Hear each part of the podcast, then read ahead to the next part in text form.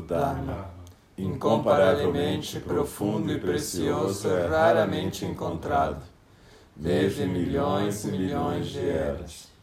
A nós é dado vê-lo, ouvi-lo, recebê-lo e guardá-lo. Oxalá possamos verdadeiramente compreender e praticar o significado das palavras do Tathagata. O Dharma incomparavelmente profundo e precioso, é raramente encontrado, desde milhões e milhões de eras. A nós é dado vê-lo, ouvi-lo, recebê-lo e guardá-lo. Oxalá possamos verdadeiramente compreender e praticar o significado das palavras do Tathagata. O Dharma incomparavelmente profundo e precioso, é raramente encontrado, desde milhões e milhões de eras. A nós é dado vê-lo, ouvi-lo, recebê-lo e guardá-lo. Oxalá possamos verdadeiramente compreender e praticar o significado das palavras do Tathagata. Então, pode deixar os olhos suavemente fechados e recuperar a postura do zazen e atenção à expiração.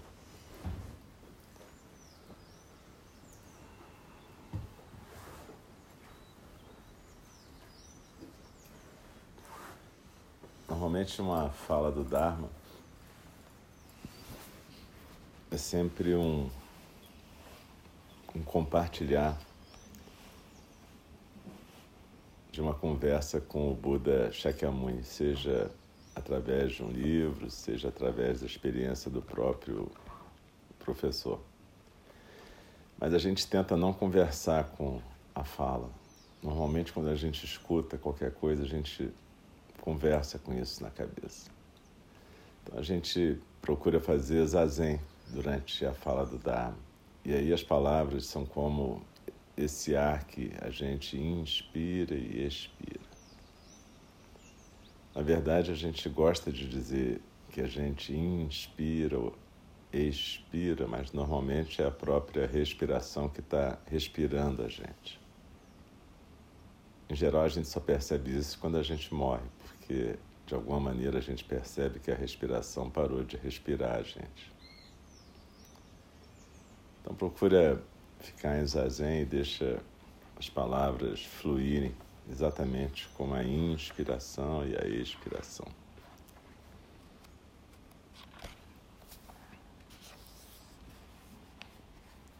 Texto da professora Pema Chodron. Familiarizando-se com o medo. O medo é uma reação natural ao nos aproximarmos da verdade. Iniciar uma jornada espiritual é como entrar em um barquinho muito pequeno e sair pelo mar em busca de terras desconhecidas. Com a prática sincera vem a inspiração, mas cedo ou tarde encontraremos também o medo. Receamos cair para fora do mundo quando chegarmos ao horizonte. Como todos os exploradores, somos atraídos pela descoberta, mesmo sem saber se teremos coragem para enfrentar o que nos aguarda. Quando nos interessamos pelo budismo e decidimos descobrir o que ele tem a nos oferecer, logo percebemos que existem diferentes pontos de vista em relação a como podemos prosseguir. Com a meditação panorâmica, começamos a praticar a atenção plena, estando totalmente presentes em todas as nossas atividades e pensamentos.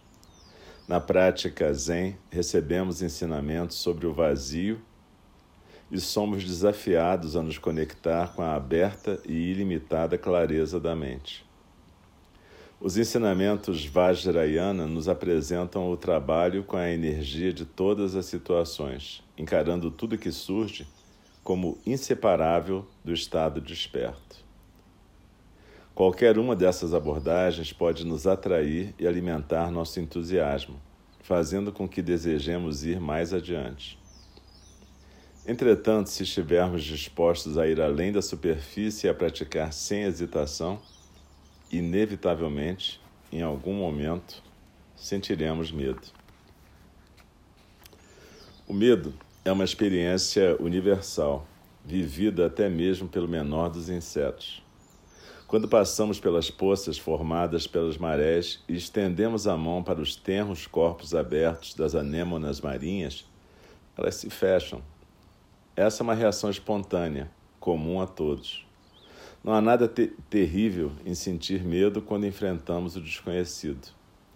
Faz parte de estar vivo e é algo que todos compartilhamos. Reagimos contra a possibilidade da solidão, da morte, de não termos nenhum apoio. O medo é uma reação natural ao nos aproximarmos da verdade. Quando nos comprometemos a ficar exatamente onde estamos, nossa experiência torna-se muito vívida. Se não há nenhum lugar para onde fugir, tudo se torna muito claro. Durante um longo retiro, tive o que me pareceu uma revelação impressionante. Não podemos estar no presente e remoer nossa velha história ao mesmo tempo. Sei que isso parece bastante óbvio, mas quando descobrimos algo assim pela nossa própria experiência, somos modificados. A impermanência torna-se muito vívida no momento presente. O mesmo acontece com a compaixão, o encantamento e a coragem, e também com o medo. Na verdade, qualquer um que se coloque à beira do desconhecido inteiramente no presente, sem ponto de referência, experimenta a sensação de não ter onde se apoiar. É aí que a nossa compreensão se aprofunda, que descobrimos que o momento presente é um lugar bastante vulnerável. E essa experiência pode ser completamente terna e desconcertante ao mesmo tempo. Quando iniciamos nossa exploração, temos todo tipo de ideal expectativa Procuramos respostas que satisfaçam anseios muito antigos. E a última coisa que queremos é um reencontro com o bicho-papão. Outras pessoas, é claro, tentam nos avisar. Lembro quando recebi pela primeira vez orientação sobre meditação. A pessoa que me instruía descreveu a técnica, explicou-me como deveria praticar e acrescentou: Mas por favor, não saia daqui pensando que meditar seja o mesmo que tirar férias da insatisfação. Por alguma razão, nenhuma dessas advertências nos convence. Na verdade, elas nos atraem ainda mais. Estamos falando de conhecer o medo, de nos familiarizarmos com ele e de olhá-lo bem nos olhos, não como um método para resolver problemas, mas como uma total desconstrução da nossa antiga maneira de ver, ouvir, pensar, sentir cheiros e sabores. A verdade é que a partir do momento em que realmente iniciamos esse processo, nós nos tornamos cada vez mais modestos.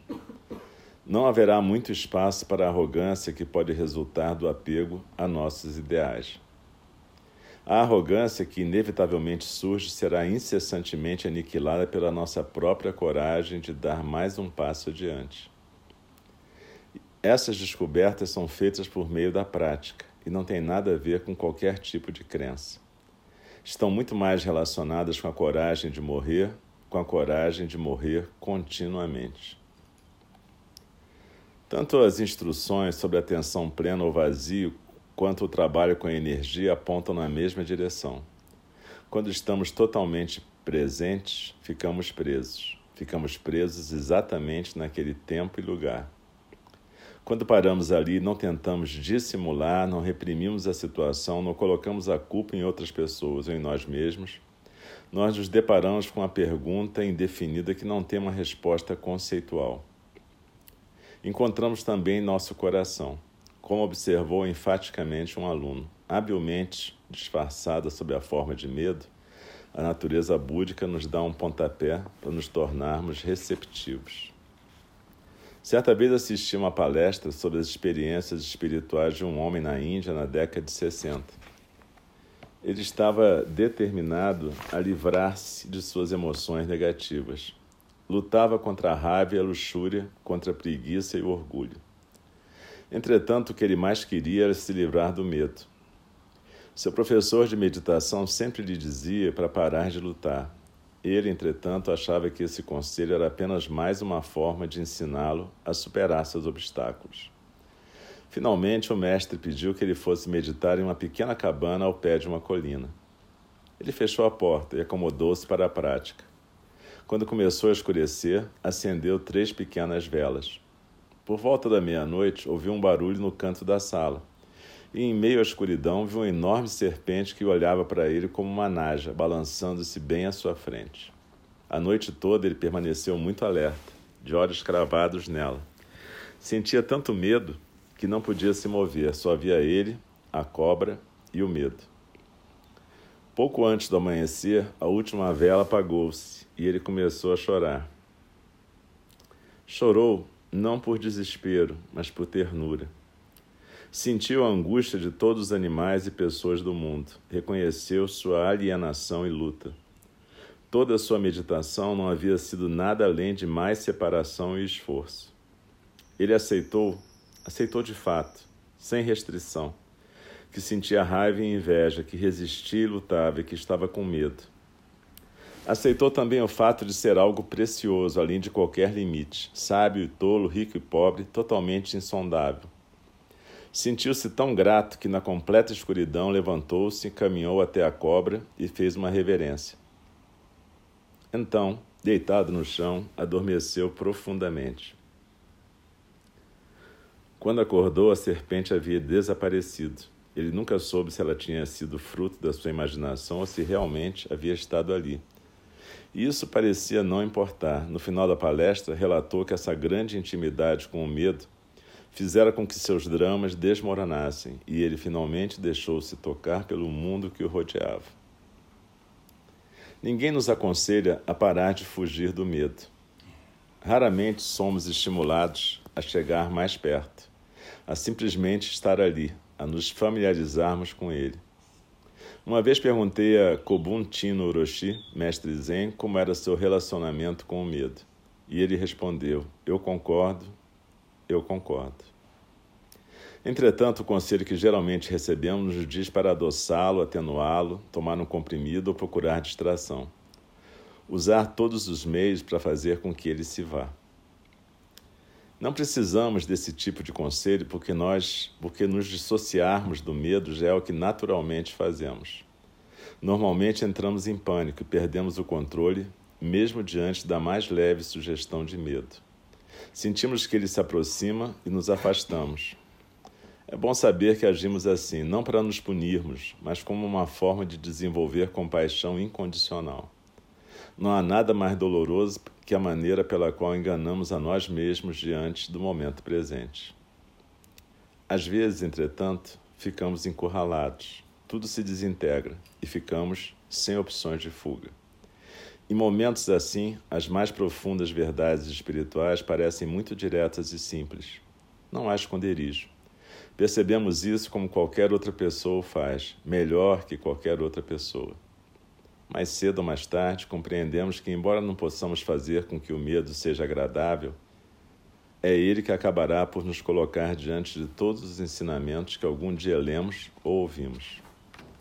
Portanto, considere-se com sorte na próxima vez em que encontrar o medo, pois é nesse ponto que entra a coragem.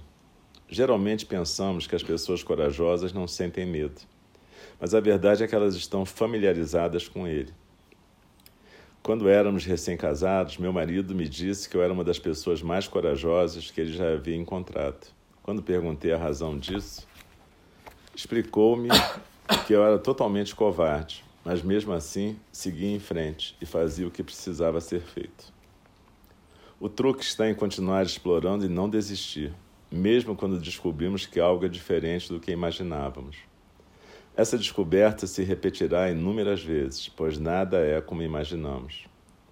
Posso fazer essa afirmação com muita segurança. O vazio não é o que pensávamos, nem a atenção plena, o medo ou a compaixão. Amor, natureza búdica, coragem. Essas palavras são códigos que representam o que não conseguimos compreender intelectualmente, mas que qualquer um de nós pode sentir. São palavras que nos indicam o que a vida realmente é quando deixamos que as coisas se desintegrem e nos permitimos estar ligados ao momento presente.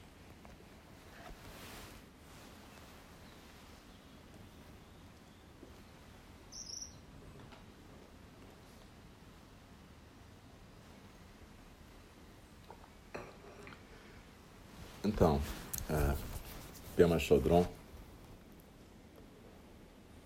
que é um, um título, é uma professora dentro da linhagem, uma linhagem Vajrayana, a linhagem Dzogchen, que, por sinal, é muito próxima do Zen nos termos de prática. Pema quer dizer flor de lótus, né? Padma em sânscrito. Mas ela está falando aqui, na verdade, da primeira nobre verdade, a primeira verdade que o Buda ensinou. Na verdade, o Stephen Batchelor traduz isso como a primeira tarefa que o Buda ensinou. E essa primeira tarefa é reconhecer Durka, a angústia. A gente pode chamar de medo, a gente pode chamar do que a gente quiser, mas normalmente a gente tenta fugir disso, a gente não tenta fazer amizade com medo. E foi isso que o mestre Zen disse para ela: Eu aceito, eu aceito, eu concordo, eu concordo. Ou seja, ele não brigava com medo. E isso é muito difícil, porque se sentir angustiado, se sentir com medo, é uma sensação ruim para a gente. Mas tem duas coisas aí. Uma é que a gente pode não sair correndo e tentar fazer amizade com esse medo. E a segunda é que, fazendo amizade com medo, a gente descobre que é algo que aparece e desaparece. Ele sempre vai estar com a gente, porque, na verdade, como qualquer outro tipo de sentimento, ele não pertence a gente. Ele é alguma coisa com a qual a gente se identifica. Essa, esse é um ponto importante no Dharma. Como eu falei mais cedo ontem, nós somos momentos de acontecimento da vida. Misteriosamente a gente aparece, misteriosamente a gente desaparece também.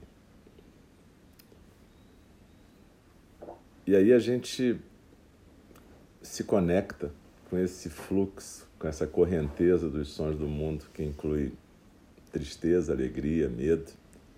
Só que a gente se identifica com isso de uma maneira tal que a gente começa a achar que a nossa essência é aquela, que a gente é alguma coisa permanente. E quando a gente se identifica com isso, a gente em geral se identifica com os aspectos mais negativos. Porque a gente tem medo de deixar de ser, por exemplo. Medo da morte, não como o evento, mas como esse deixar de ser. Medo de estar sozinho, de se sentir separado de tudo ou medo simplesmente como uma sensação indefinida e terrível, que às vezes a gente chama até de pânico.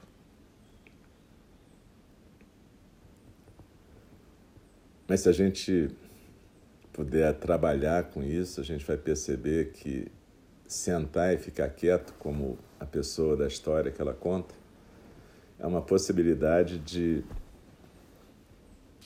começar a fazer amizade e criar uma intimidade com o medo. Na verdade, a gente faz a zen e aprende a ficar quieto, que é para a gente não sair correndo toda vez que a gente sentir medo, terror ou pânico.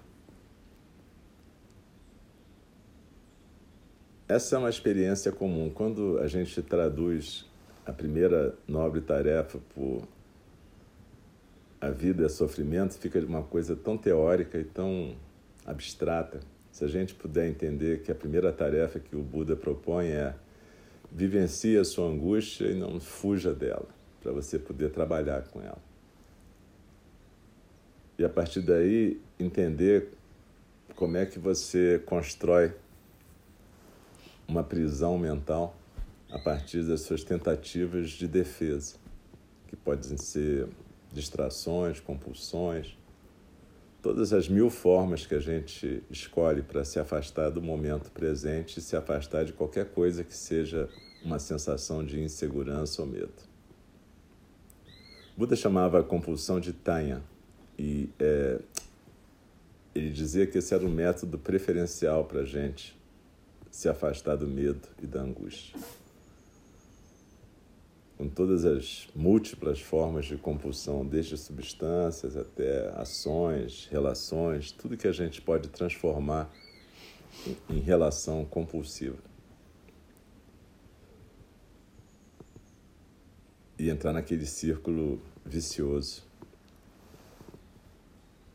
Mas o que o Buda Shakyamuni ensinou para a gente é que a gente pode interromper esse ciclo na medida em que a gente conseguir fazer amizade com o medo.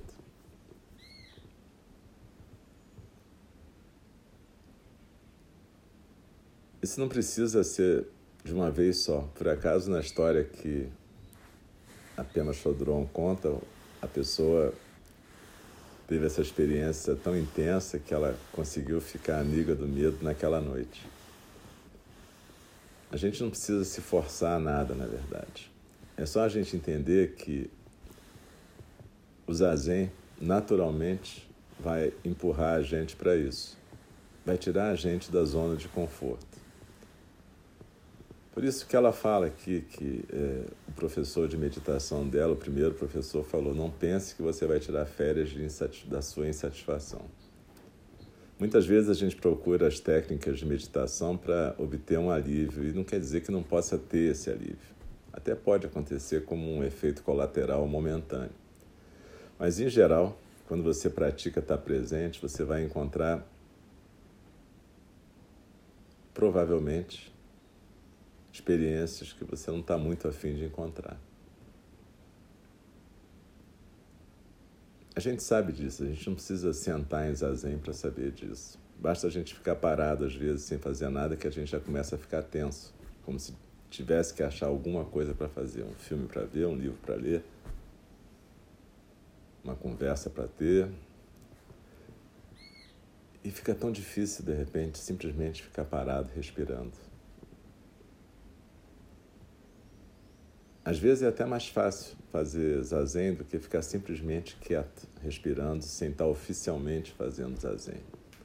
Porque quando a gente está oficialmente fazendo zazen, frequentemente a gente bota na cabeça que a gente está numa busca espiritual, isso começa a funcionar como um objetivo futuro e a gente sai do presente em função do nosso objetivo espiritual futuro.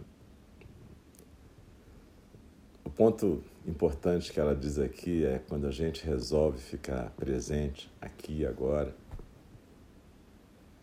a gente vai entender que a gente não pode ficar perdido no futuro nem no passado.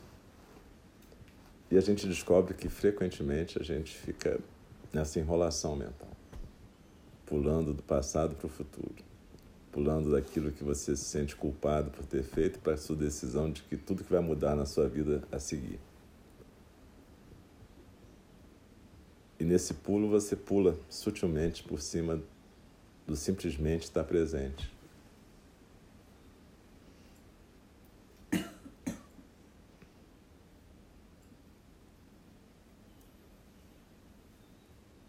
Por isso que a proposta no Zen é, sim, pratique atenção plena, concentração, chamata, concentração na respiração, atenção plena, vipassana, atenção plena na correnteza dos sons do mundo. Mas também se permita encontrar esse espaço aberto e ilimitado aquele espaço onde até esse esforço da concentração e da atenção plena é deixado para trás. É importante praticar esses esforços. Também não adianta você querer ir para o zazen direto de qualquer maneira. Essa prática é toda simultânea, como eu já disse. Mas é importante encontrar esse lugar no centro da gente, no Hara para que ele possa ficar funcionando o tempo todo, para que a gente possa criar uma intimidade com um centro de silêncio no nosso centro. para que a gente possa ter uma casa no nosso centro onde a gente possa acolher todos os sentimentos que aparecem e desaparecem, inclusive a angústia e o medo.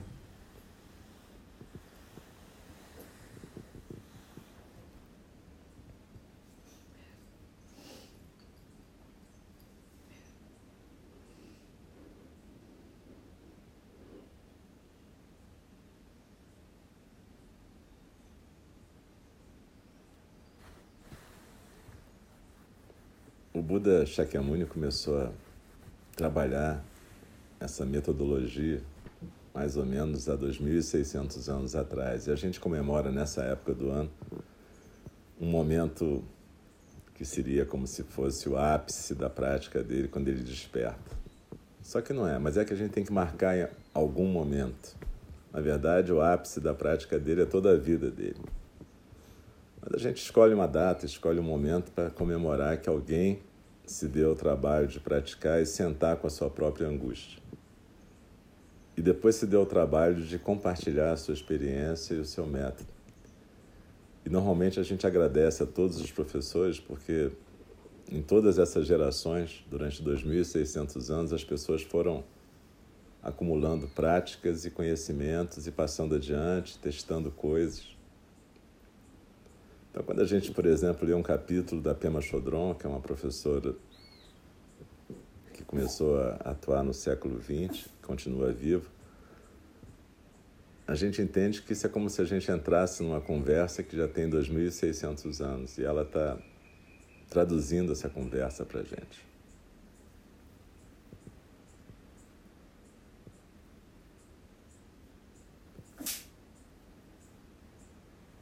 E aí tem uma infinidade de professores, técnicas. É importante a gente conhecer vários para a gente até poder construir o caminho da gente.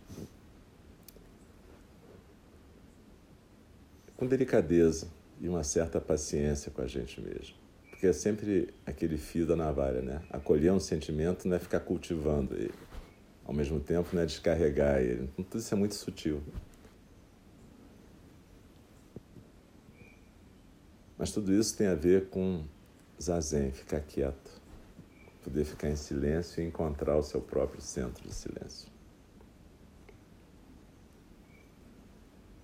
Tudo isso é muito curioso, essa linguagem que a gente usa, né? Centro de silêncio. Mas a gente pode, aos poucos, depois desconstruindo isso tudo e perceber que se todo mundo é um centro, ninguém é um centro também porque não existe qualquer centro. E aí a gente pode entender que o que existe é um oceano de silêncio onde a gente pode estar tranquilo.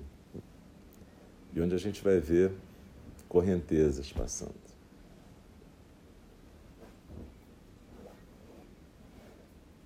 Como ela disse também, é mais fácil falar do que fazer. Mas tudo isso depende de prática, da gente acreditar na prática. Um mestre zen Hakuin, no século XVIII, falou o seguinte, que a gente tinha que ter uma grande dúvida, uma grande fé e uma grande determinação. Grande dúvida para a gente colocar em dúvida qualquer coisa que a gente acredita. Então, é uma outra forma de dizer não saber. Grande determinação para a gente continuar praticando, mesmo quando a gente acha que não tem mais jeito. E grande fé é fé em que todos aqueles que transmitiram esse método ou esses métodos para a gente conseguiram alcançar um grau de liberdade. E o que é essa liberdade? É poder estar no momento presente, aqui agora, e ficar tranquilo, em paz, diante do que vem e diante do que vai.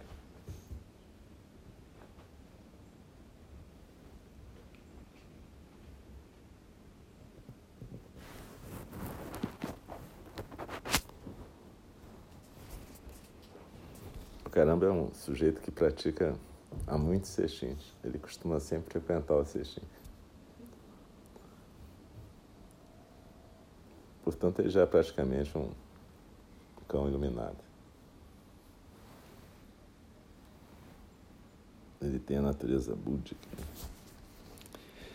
Mas, enfim.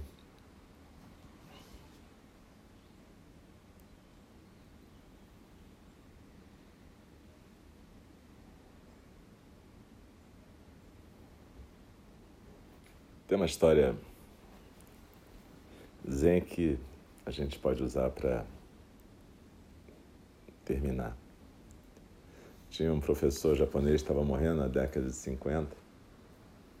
E aí um aluno virou para ele e falou assim: Ah, qual é uma coisa que eu posso fazer agora, que você está no seu leito de morte, para te agradar? E aí ele virou assim: Ah, eu queria aquela torta que vende no tal restaurante lá no centro da cidade, em Tóquio.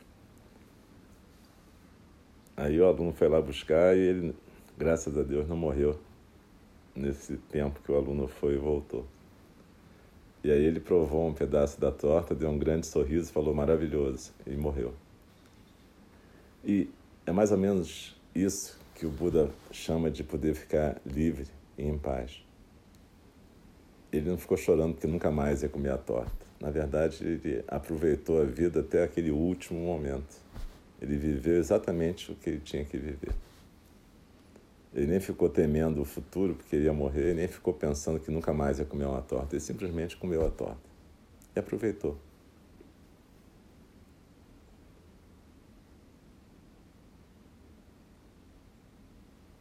É essa liberdade que o Buda Shakyamuni propõe para a gente.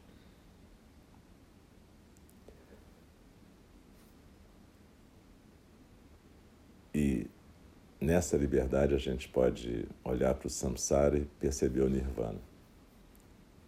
Assim como se a gente ficar preso na angústia, a gente vai olhar para o nirvana e só perceber o samsara.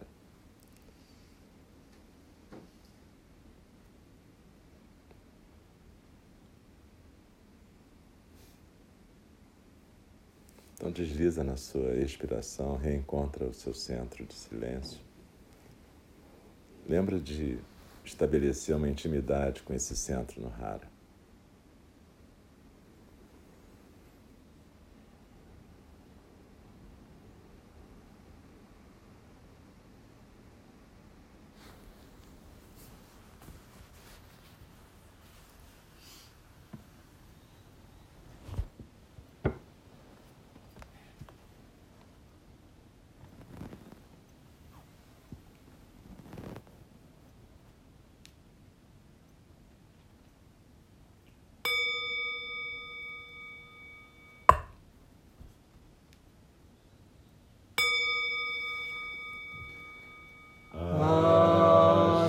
Criações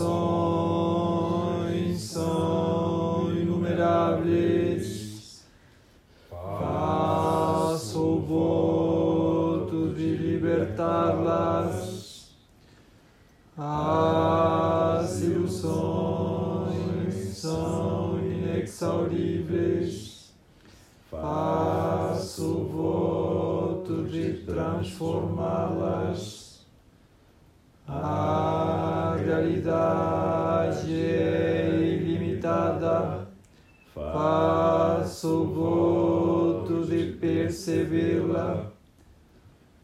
Caminho despertar é insuperável. Faço o voto de corporificá-lo. As criações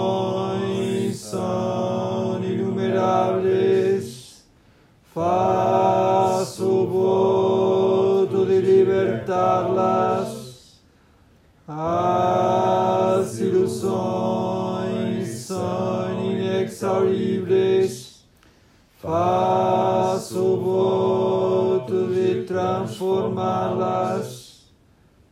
A realidade ilimitada faço voto de percebê-la.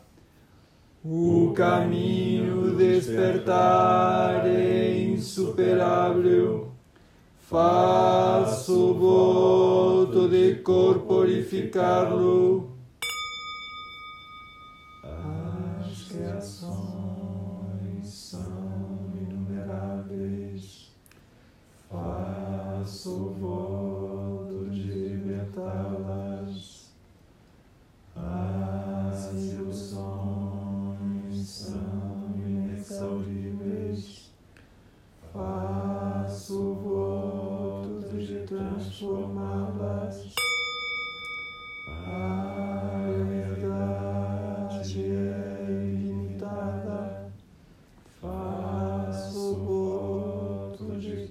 percebê-la. O caminho despertar é insuperável. Faço voto de corporificá-lo. Déjeme respetuosamente lembrarlos a cuestión de vida y muerte de importancia suprema. Un tiempo pasa y la oportunidad é perdida. Vamos a despertar, despertar. Presten atenção. No desperdices sua vida.